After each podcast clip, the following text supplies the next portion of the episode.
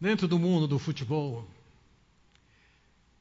tem épocas em que o time é o que se destaca e, e chama a atenção por, por, sua performance. Eu me lembro poucos anos atrás, assistir um time como o Barcelona jogando era um privilégio, era uma arte. Olha, era quase parecido com o Santos dos anos 60 e 70. Mas o tempo do Barcelona passou, como o do Santos passou. Atualmente, o grande time que se destaca é o Liverpool. Um time que tem sido extremamente eficiente em tudo que ele faz. Pode não ter aquela arte que era comum e presente no Barcelona, e nem tinha o Pelé, como o Santos tinha tanto tempo atrás, mas é um time a ser batido. No atual momento, no campeonato inglês, ele conseguiu a façanha de perto de, 30, de 23 jogos, ele empatou um e o resto ele ganhou. Ou seja, em toda a Europa, em todas as ligas importantes da Europa, nenhum time teve a performance que o Liverpool tem hoje. É, considerando o momento do futebol, do estágio do campeonato. Jogar nesse time é um privilégio e jogar contra esse time é um tremendo desafio. Eu diria para vocês que são torcedores do Flamengo, que recentemente perderam para ele por 1 a 0, que na atual conjuntura do que é o time do Liverpool, perder de 1 a 0 é ganhar de goleada. Um time marcado por excelência gera temor nos seus adversários e alegria, certamente, quem para ele torce. No ambiente do esporte coletivo, mas no ambiente de amigos, se costuma separar os times escolhendo duas pessoas que tenham a mesma equivalência em termos de qualidades como jogador, e essas essas duas pessoas vão se alternar escolhendo quem vai jogar, cujo objetivo é manter um certo equilíbrio. Se você coloca uma das pessoas para decidir o time, naturalmente essa pessoa vai projetar seus interesses e vai escolher um time em que ela fica mais fortalecida e com mais possibilidades.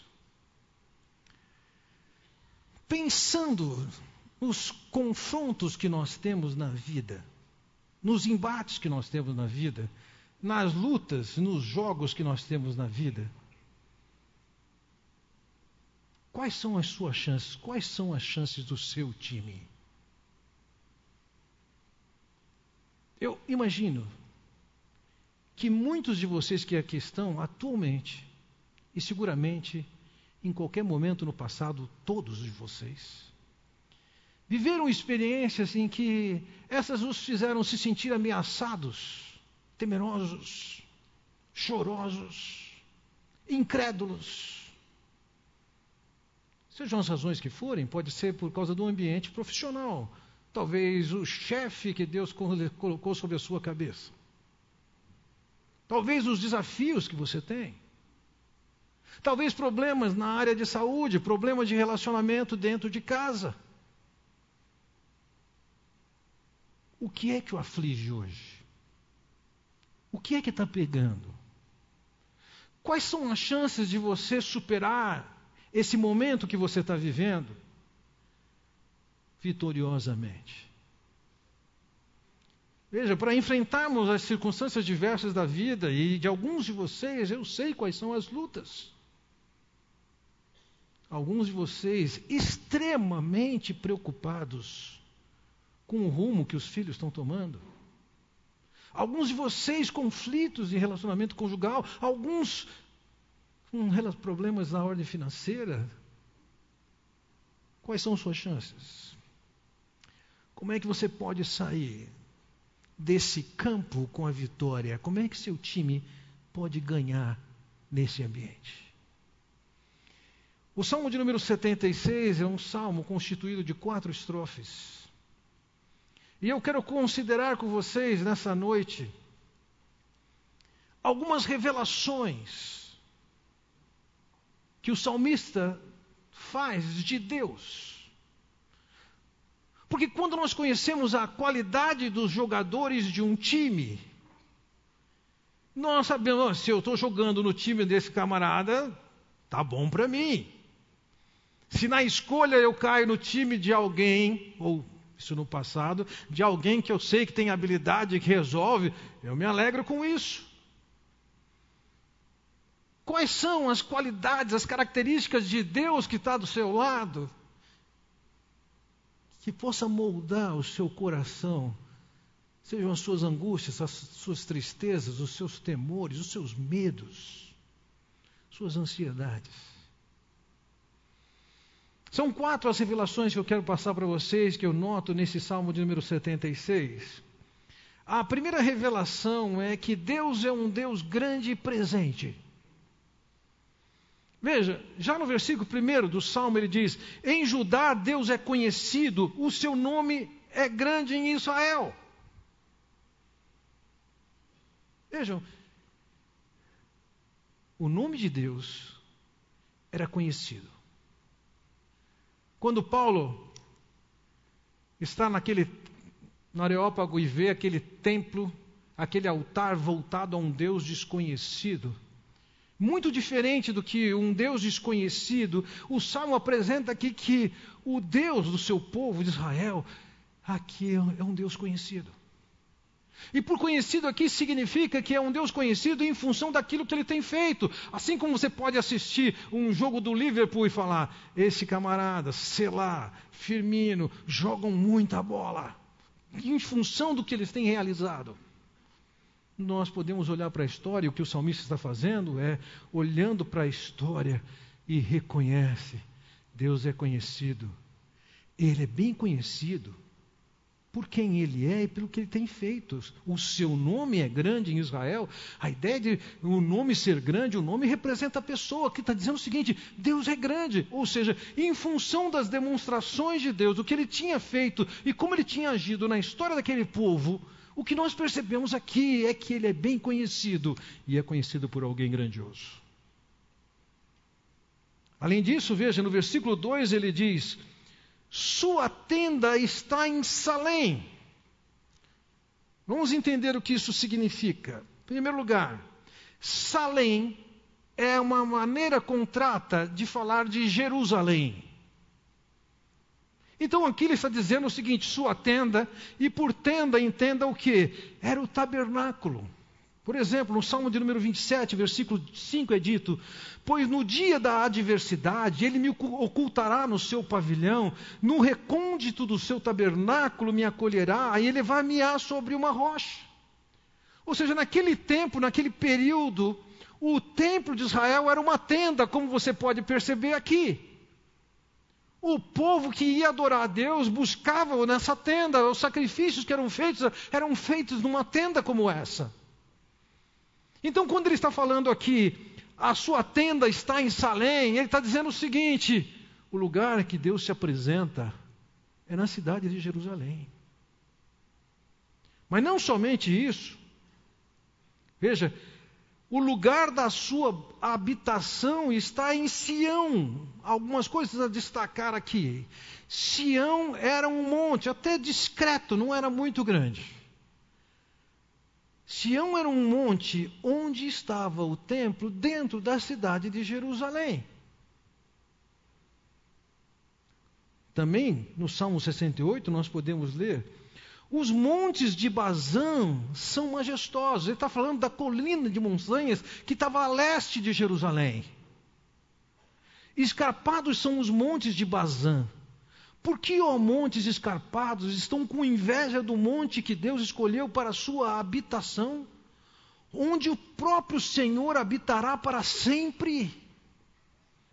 Então ele podia olhar para aqueles montes muito mais altos que estavam ao leste do Jordão, as colinas de Bazã, e ele podia olhar para aqueles montes que ele considerava belíssimos e importantes no mundo antigo, no Oriente Médio, pelo menos, os montes tinham um papel importante e eles procuravam nos montes os lugares ideais para serem um lugar de adoração, de devoção.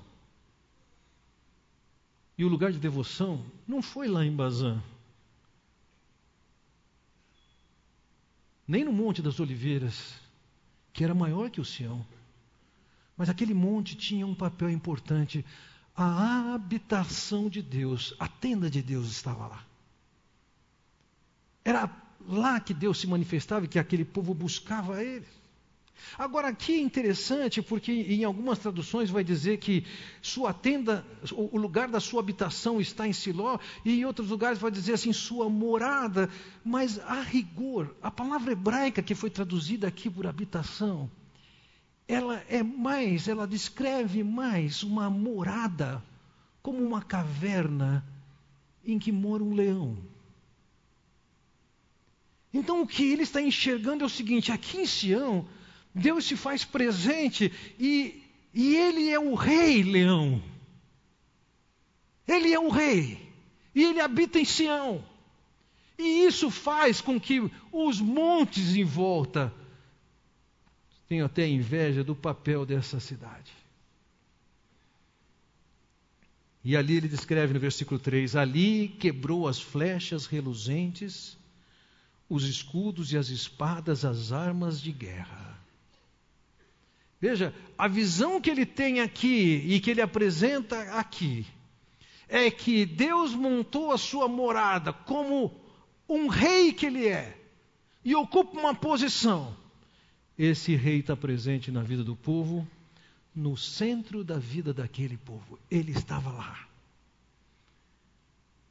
E não só ele estava lá, ele era grande, ele fazia diferença. Pelas próprias instruções de Deus no Novo Testamento, nós não temos um templo físico, um edifício em que Deus mora. Esse lugar que nós estamos não é o templo em que Deus mora. Esse é o lugar preparado para nós nos reunirmos e adorarmos esse Deus. As Escrituras descrevem que nós somos o templo do Espírito de Deus, ou seja, Deus habita em nós. Então, esse Deus que estava presente no meio daquele povo, naquele tabernáculo, naquela cidade, naquele monte, ele está dizendo assim: hoje eu estou com você, eu estou dentro de você. Estamos juntos. Você não está sozinho no que você tem para enfrentar. O que o angustia, o que aflige, o que preocupa, o que faz tremer, não está fora do meu saber, do meu agir, do meu estar.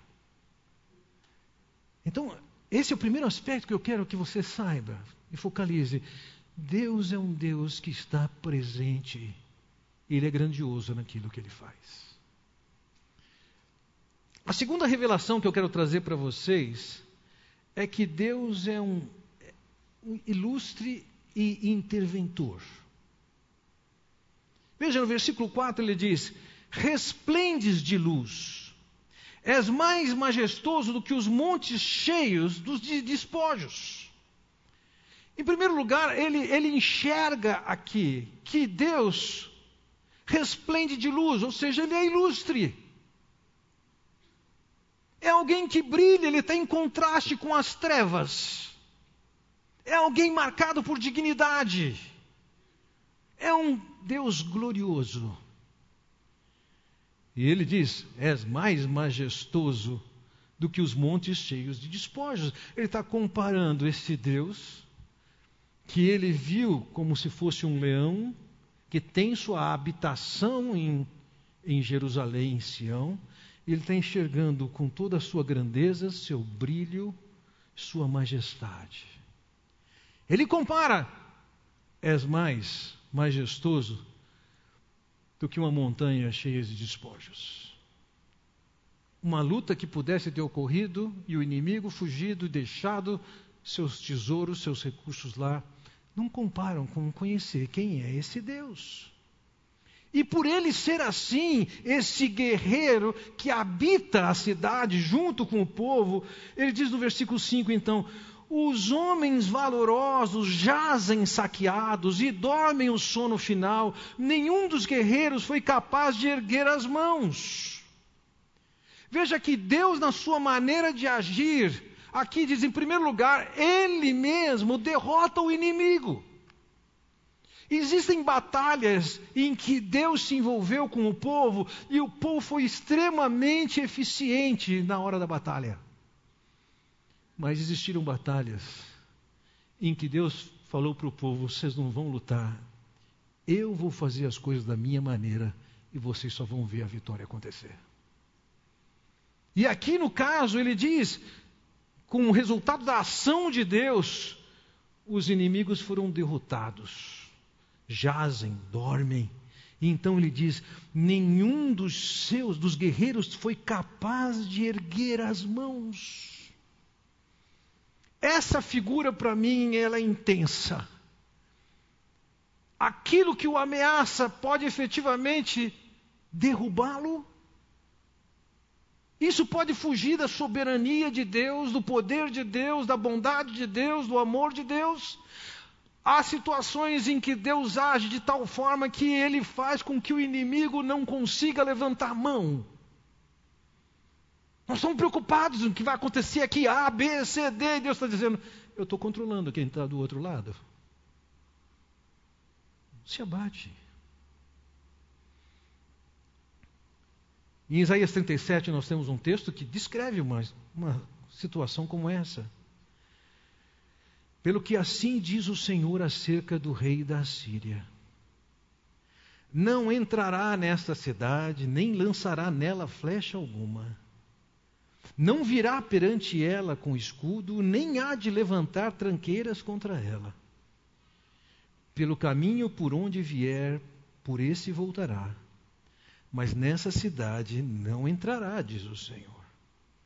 Porque eu defenderei essa cidade para a livrar por amor de mim e por amor do meu servo Davi.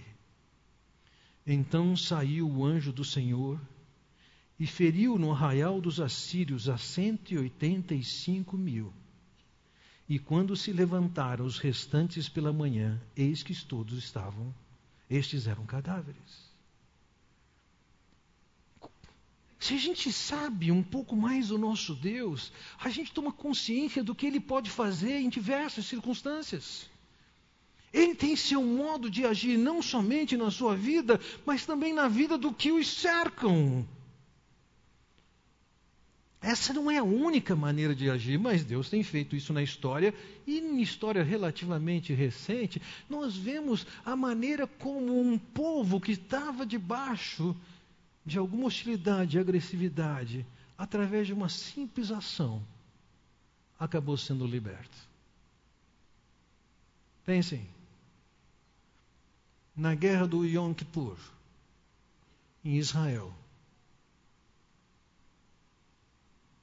Jordânia, Síria e Egito se mobilizam para atacar Israel, conjuntamente.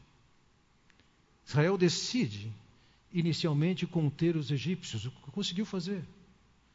Conseguiu, inclusive, cortar a linha de suprimentos do terceiro exército do Egito em pleno deserto, e a comunidade internacional precisou de clamar por misericórdia para que aquele, o exército inteiro sobrevivesse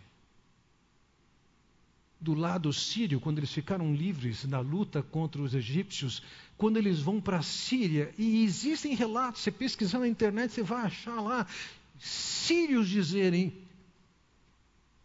vimos um exército de gente de branco vestindo na nossa direção. O que nós podíamos fazer? Como se explica isso? Não somente isso, em 1815, na Guerra de Waterloo, Inglaterra, Holanda, Bélgica e Prússia, sob o comando de Duque de Wellington, lutaram contra Napoleão Bonaparte. Esses aliados, eles tinham um exército bem maior do que o de Napoleão. Entretanto, o exército de Napoleão se caracterizava por ser altamente treinado e capaz. E chega o dia da batalha. E o Duque de Wellington, com esses exércitos, ele ganha do exército de Napoleão. Por quê? Porque uma parte do exército de Napoleão não conseguiu chegar por causa de chuva, de barro. Eles não conseguiam se deslocar para chegar na hora da batalha. E foi assim que Napoleão perdeu a guerra. Quando parte dos seus exércitos chegou, já já tinham se rendido. Deus é um Deus que atua no coração do inimigo. É o que diz no versículo 6: Diante da tua repreensão, ó Deus de Jacó, o cavalo e o carro estacaram. Esse Deus que é grandioso, que está conosco, é um Deus também que tem a capacidade, e Ele faz isso. Ele é ilustre e Ele intervém, e assim como Ele intervinha no passado, Ele tem sua maneira de intervir no presente. O que, que te aflige? Quais são as chances que você tem se você joga no time de quem tem essas capacidades? Deixe-me contar uma história.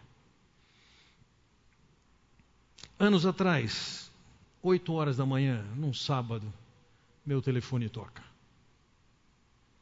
Sábado é meu dia de folga. Oito da manhã, alguém tocando, vai significar que é alguém que está sofrendo significativamente. Já sabia, a pessoa deve ter esperado chegar às oito para ligar para mim. Podia ser que fosse talvez uma mulher ligando para mim dizendo: Olha, eu não aguento mais meu casamento, eu vou sair de casa. Você escuta, quantos anos você está casado? Ah, eu estou casado há 15 anos. Você, querida, você aguentou até agora? Aguenta até segunda-feira, me liga na segunda. A gente conversa sobre isso. Mas não era o caso. Era um homem que me conhece bem, eu conheço bem. E foi sucinto e disse: precisamos conversar. E eu sabia, sendo quem era, sem dizer o que tinha acontecido, que era alguma coisa suficientemente séria para eu ter que sair de, de casa para encontrá-lo. Marcamos no escritório, enquanto eu estava ligando o ar-condicionado, ele perguntou: cadê seu celular? E eu estou ligando o ar-condicionado e de repente, quando eu volto para cá, nem meu celular, nem meu amigo. Quando ele volta, fala, cadê meu celular? O que está acontecendo? E aí ele contou a história. Ele se envolveu de uma maneira imprópria, contratando o serviço de alguém que era um fiscal de renda ou da fazenda de algum do estado do Brasil, para resolver algumas situações críticas que, que, ele tinha, inclusive algumas que não eram muito legítimas obter aquele, aquela solução. Acontece que aquele indivíduo foi preso por causa dos seus crimes cometidos desse tipo. E seu telefone, o telefone desse amigo, estava lá. Então, consequentemente, ele passou a ser investigado. A polícia daquele estado agora estava atrás dele. E eu pedi para você esconder seu celular, porque o meu telefone, ele dizia, está grampeado, provavelmente o seu está, já que eu liguei para você. E telefone mesmo desligado, entendemos que é um microfone para pessoas saberem o que nós estamos conversando. Sentamos e conversamos e olhamos para as Escrituras, estudamos as Escrituras. Ele identificou seus erros, ele confessou seus pecados, ele pediu perdão para sua esposa, porque, se me lembro bem, uma parte do dinheiro que ele tinha passado para esse indivíduo era com cheque da esposa. Isso é coisa legal uma boa estratégia. Mas ele acertou com a sua esposa e agora é constituir advogado e sair para a defesa. Passado alguns meses, ele me convida para jantar na sua casa e eu pergunto: Ei, e o que, que aconteceu naquela história? Ele falou assim: Fernando, eu te conto o que aconteceu, mas eu não sei explicar o que aconteceu e o que significa. Eu falei: O que foi? O policial que estava com o meu caso pegou meu telefone meu número de telefone, e me ligou. Só que ele não digitou o prefixo de Campinas. Caiu no telefone de outra pessoa naquele estado, naquela cidade. Curiosamente, o dono do telefone naquele estado era o mesmo nome dele. E para complicar, o indivíduo tinha problema com a polícia. precisou de constituir advogado para se defender. Ele foi absolvido, ele não tinha culpa nenhuma e foi fácil de provar isso para ele.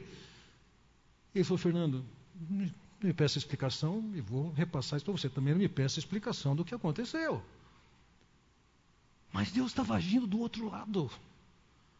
Alguém que tinha reconhecido sua culpa, confessado, pedido perdão, acertou sua vida, acertou a situação com o fisco, declarando que era verdadeiro. Deus passou a jogar no time dele dessa maneira. Deus é um Deus que é presente, seu nome é grande, Deus é um Deus ilustre e que intervém. Não existe limite para Ele que te aflige? O que te faz preocupar com o que está passando em casa, no ambiente profissional? O que te aflige? Em que time você pensa que você está? A terceira revelação que eu percebo nesse salmo é a revelação de que Deus é um Deus temível e juiz. Veja, no versículo 7 ele diz: Somente tu és temível quem poderá permanecer diante de ti quando estiveres irado?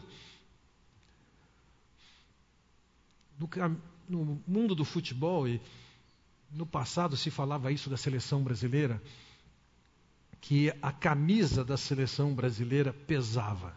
Quando um time ia jogar contra o Brasil e via aquela camisa amarela, dava para tremer.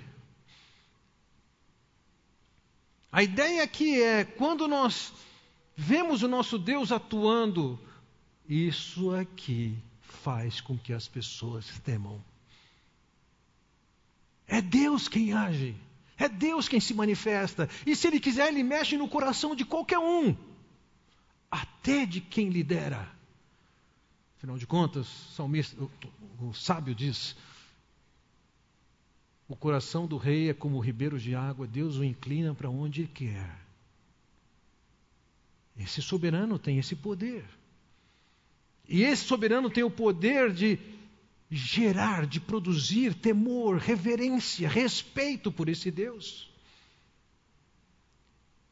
E aqueles que podem ser uma ameaça para você, eles podem ter consciência de que se Deus estiver irado e contra essas pessoas, a parada vai ser dura. Então, no versículo 8, ele diz assim: Dos céus pronunciaste juízo, e a terra tremeu e emudeceu. Do céu pronunciaste o juízo. Veja, Deus é um Deus que julga. Se nós flertamos com o pecado, com a desobediência, com a falta de reverência com Deus, a falta de levá-lo a sério, você pode ter certeza, o pau vai comer. Você pode ser filho de Deus, ele ama você e pode saber disso. O filho que ele ama, ele também disciplina. Mas também quando o ímpio ameaça o filho de Deus, saiba disso, Deus também está pronto ali. Ele também vai julgar e vai agir e vai intervir na vida de quem for. Ao ponto de, como ele diz aqui, isso aqui gera temor e tremor, as pessoas chegam a emudecer.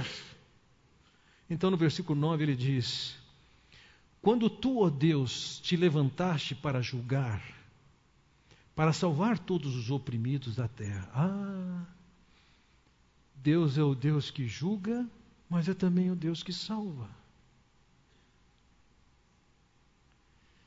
Quando eu penso no Deus de nível que é o nosso Deus, e muitas vezes, olhando para a maneira com que tantas pessoas tratam a Deus, eu percebo que falta temor, reverência, seriedade com Deus.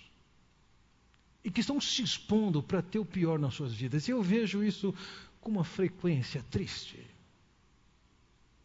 Por outro lado, aqui eu vejo também que quando o povo de Deus está levando esse Deus a sério, Deus está dizendo: sou eu que te livro Sou eu que te salvo. Eu sou tua garantia. Meu irmão, minha irmã, o que é que está pegando? O que é que te aflige? O que, é que te faz estar preocupado com o que está acontecendo? Deus está dizendo: sou eu que salvo. Descansa, relaxa, confia. Deixa eu agir. Esse Deus presente que intervém, que é temível e julga, também é, conforme diz a quarta revelação, é o Deus da ira e do ânimo. Então ele diz no versículo 10: Pois até a ira humana há de louvar-te, e do resíduo das iras te cinges. Entendo isso aqui da seguinte maneira: imaginemos que existe uma ameaça de alguém irado. Você sente que alguém é indignado e tem força suficiente para destruir você. E Deus está dizendo o seguinte: Eu sou aquele que, quando alguém é uma ameaça para você, eu vou fazer com que essa ameaça se transforme em louvor a mim. As expressões de ira que te ameaçam eu vou fazer com que isso seja um enfeite para mim. Ou seja, Deus está dizendo: eu vou agir, vou deixar evidente isso. Eu vou capitalizar em cima das ameaças que você está sofrendo, porque eu vou me manifestar nisso. O inimigo irado, ele efetivamente oferece risco. Mas para um filho de Deus, o inimigo irado oferece a oportunidade de Deus ser louvado. Não só pela sua confiança prévia antes dele agir, como também depois dele agir você poder dizer: o que Deus fez é incrível. A dificuldade de Deus que a gente vive é a oportunidade de Deus ser honrado nas nossas vidas. Ele tira o ânimo dos governantes, diz o versículo 12. E é temido pelos reis da terra. Ele age lá do lado oposto, onde tem a sua ameaça.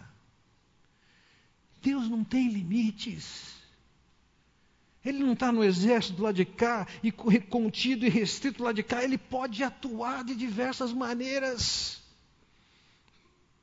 Talvez você já conheça a história de uma mulher temente a Deus, passando extrema necessidade dentro da sua casa no momento de extrema necessidade de dar comida para os seus filhos sem ter o que dar. Ela ora a Deus e pede: Deus, eu não tenho o que dar de comida para meus filhos. O vizinho ao lado ouviu a história. De alguma maneira ele se considerou, mas ele sendo um ateu, ele entendeu que aquilo era também uma oportunidade de trollar com aquela mulher. Então ele fez uma compra de comida e mandou alguém entregar aquela comida na casa daquela senhora, e esse indivíduo devia ir lá entregar a comida e dizer o seguinte: mas ao contrário do que a senhora está pensando, quem mandou essa comida não foi Deus, quem mandou foi o diabo. E ele chegou, tocou a campainha. Ela atendeu, ela entregou aquela cesta para aquela mulher. E a mulher falou: Graças a Deus. E o indivíduo falou assim: Olha, senhora, eu tenho uma notícia para dar para a senhora. Quem mandou isso para a senhora foi o diabo, não foi Deus. Ah, vá, meu filho, meu Deus, quando ele manda, até o diabo obedece.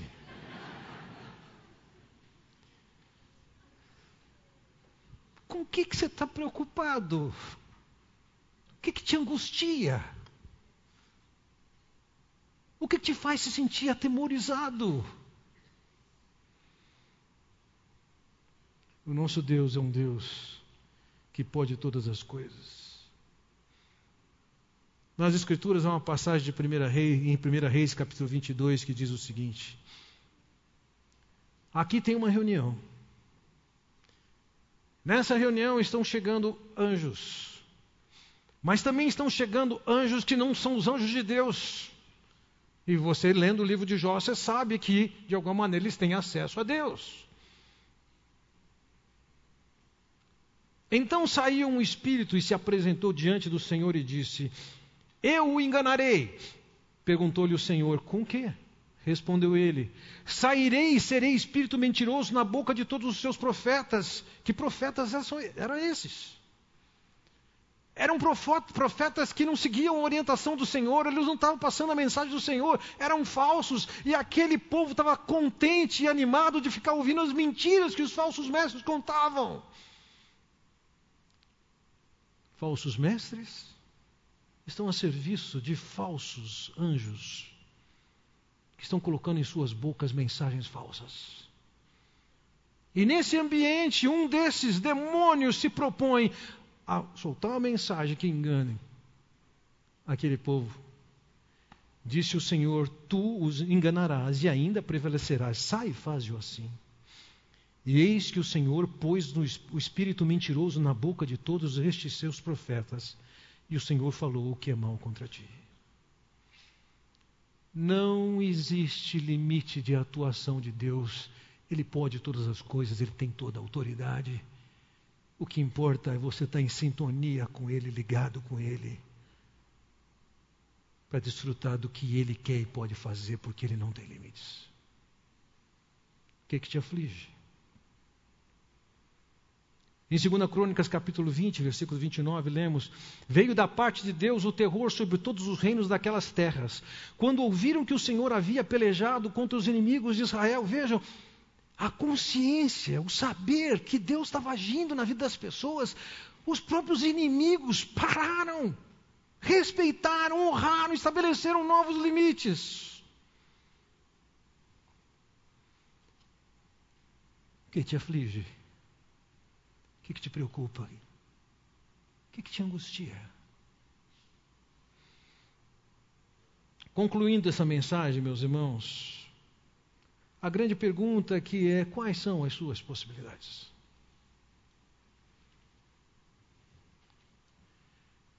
Pergunto primeiro a você: o que é que o preocupa hoje? O que é que o angustia? O que o faz se sentir ameaçado? Defina clara isso na, claramente isso na sua mente agora. O que é? Pense por um momento. Identificou? Esse é o campo em que Deus pode agir e atuar na sua vida. Esse Deus que nós acabamos de ver descrito e revelado dentro do Salmo de número 76. É um Deus que está presente, está entre o seu povo.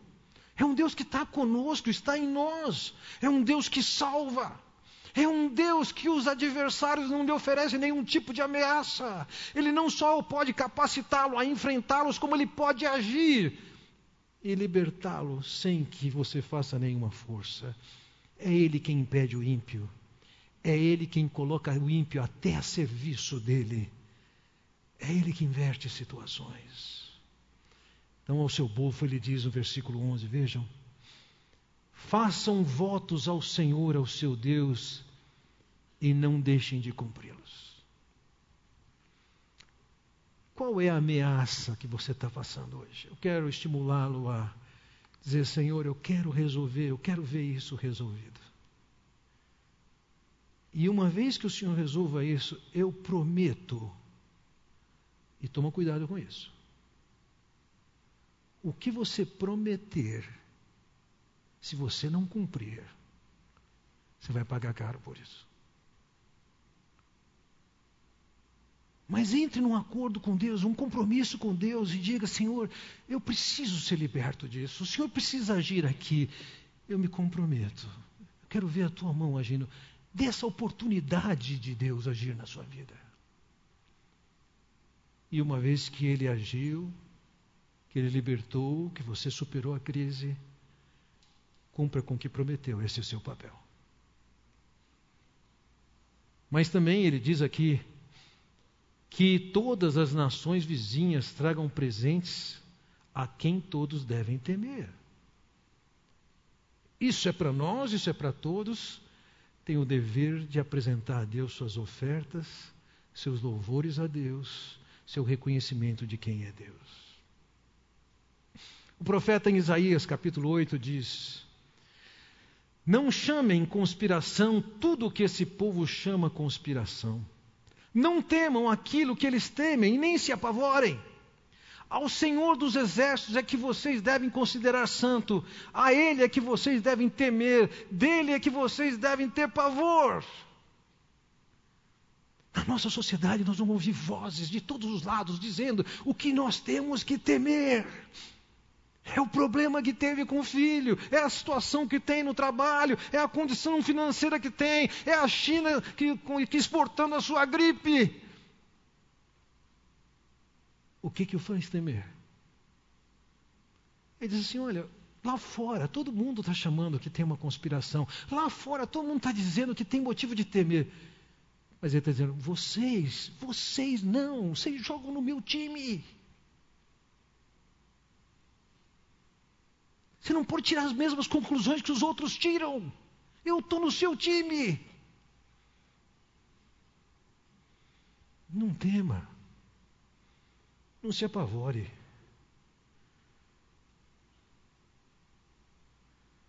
Quando ele diz aqui, é o Senhor dos Exércitos que vocês devem considerar santo. A ideia é, é esse Deus que vocês têm que tratar e levar muito a sério. Não as vozes que vêm da sociedade, não a voz que vem do seu coração, não as notícias que chegam. Vejam, na sociedade humana todo mundo pode estar dizendo a mesma coisa. Isso é uma ameaça, isso é um problema. Todo mundo pode estar preocupado com a gripe que vem da, da China. Isso é normal para todo mundo. Mas você não é igual a todo mundo. Você foi chamado para andar com Deus. E provar desse Deus agindo na sua vida numa situação ou em outra.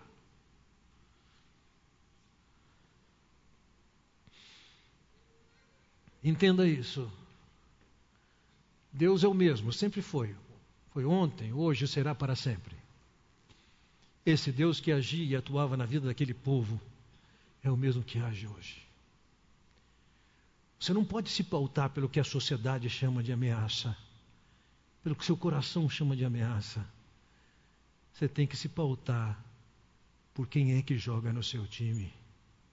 E quem joga no seu time é o Deus Todo-Poderoso, todo sábio, toda autoridade, que está presente, que intervém, que é justo, que é temível, que te aflige.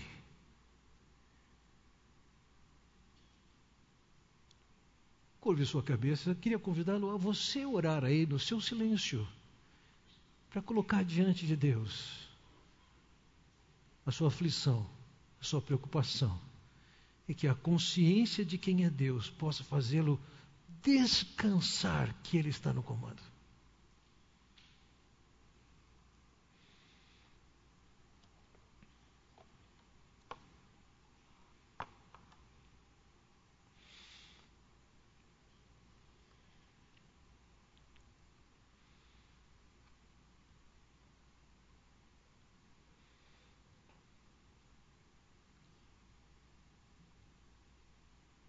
Pai Celestial, eis aqui o teu povo.